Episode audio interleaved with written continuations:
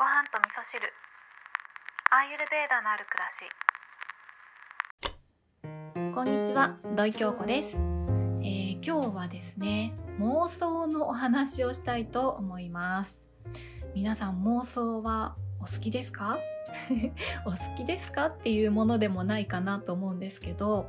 私はですね結構妄想に助けられてる部分ってねたくさんあるんですよね。まあ今日はその話しようかなって思うんですけど、えー妄想の話っていうのは、えーヨガの哲学であったりとかベーダの哲学なんかがね語られる時にはよく出てくる言葉なんですね。でこの世界は妄想だなんていう、えーワードキャッチーなワードが出てくるお話なんかもあったりするんですけれども、えー私がね妄想に助けられたことの代表的な一つなんですけどえっとね仕事がめちゃくちゃ忙しくってもう何ヶ月も一日も休めなくってで毎日終電で帰ったり終電で帰れない時にはカラオケボックスに泊まったりとかなんかそういう過酷な日々を過ごしてた時期がね一時期あったんですね、まあ、人生の中でも本当に数えるほどしかないような大変な時期だったんですけど、まあ、それはね楽しくてやってたし若かったのでねまだ20代だったのでそういったことがこなせていたんですね。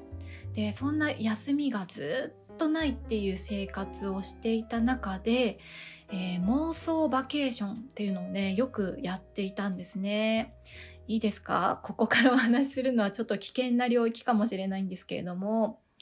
えーお休みがありません。でも休んだことにしようとするんですね。で、えー出勤した時にあ昨日ハワイから帰ってきたんだよな。あの風良かったな。砂浜の踏み心地気持ちよかったな。っていうことを妄想の中で繰り広げると不思議とですねリラックスしてくるんですよ。これ妄想の力って本当にすごいなって思ってて。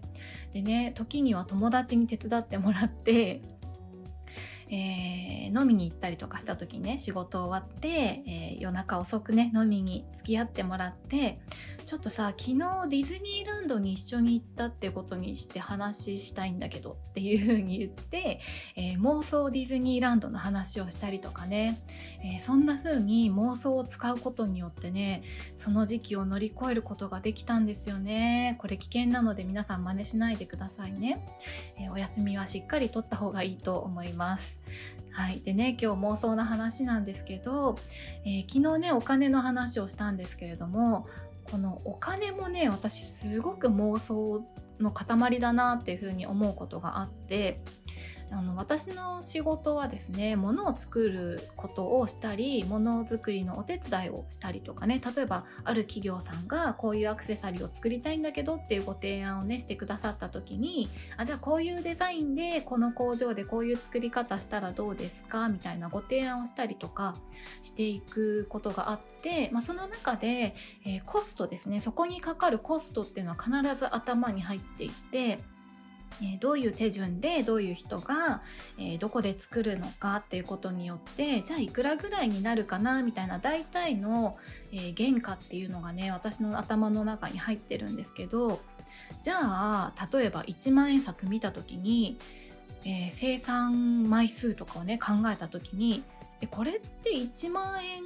かかんないで作れるよねって思うんですよ。どうですか？皆さん想像してみてください、えー紙1枚1万円ですって言われた時にそれを1万円にしてるのは何かって言ったら私たちの意識そのものなんですね。なので、まあ、仮想通貨なんかありますけれども、えー本当の、えー現金もね実は仮想で出来上がってる通貨だななんて私は思っているんですね。なのでね、まあ、その、えーお金ってね結構人を狂わせるものでもあったりすると思うんですけど、えーそこそれに価値があるんじゃなくってそれに価値を乗せてるのは人間なんだよっていうことを意識しておくことってすごい大事だと思っててだからお金をたくさん集めれば幸せになれるかって言ったらそうじゃないよねってことをみんなだんだん気づいててみんな知ってますよね。何が本当の幸せなのか何が本当の豊かさなのかっていうことをね私たち個人個人が、えー、じっくりね見つめていくことが大切だと思います。ということで今日は、えー、私の妄想バケーションの話とかね妄想に関するお話をさせていただきました今日も聞いていただきましてありがとうございます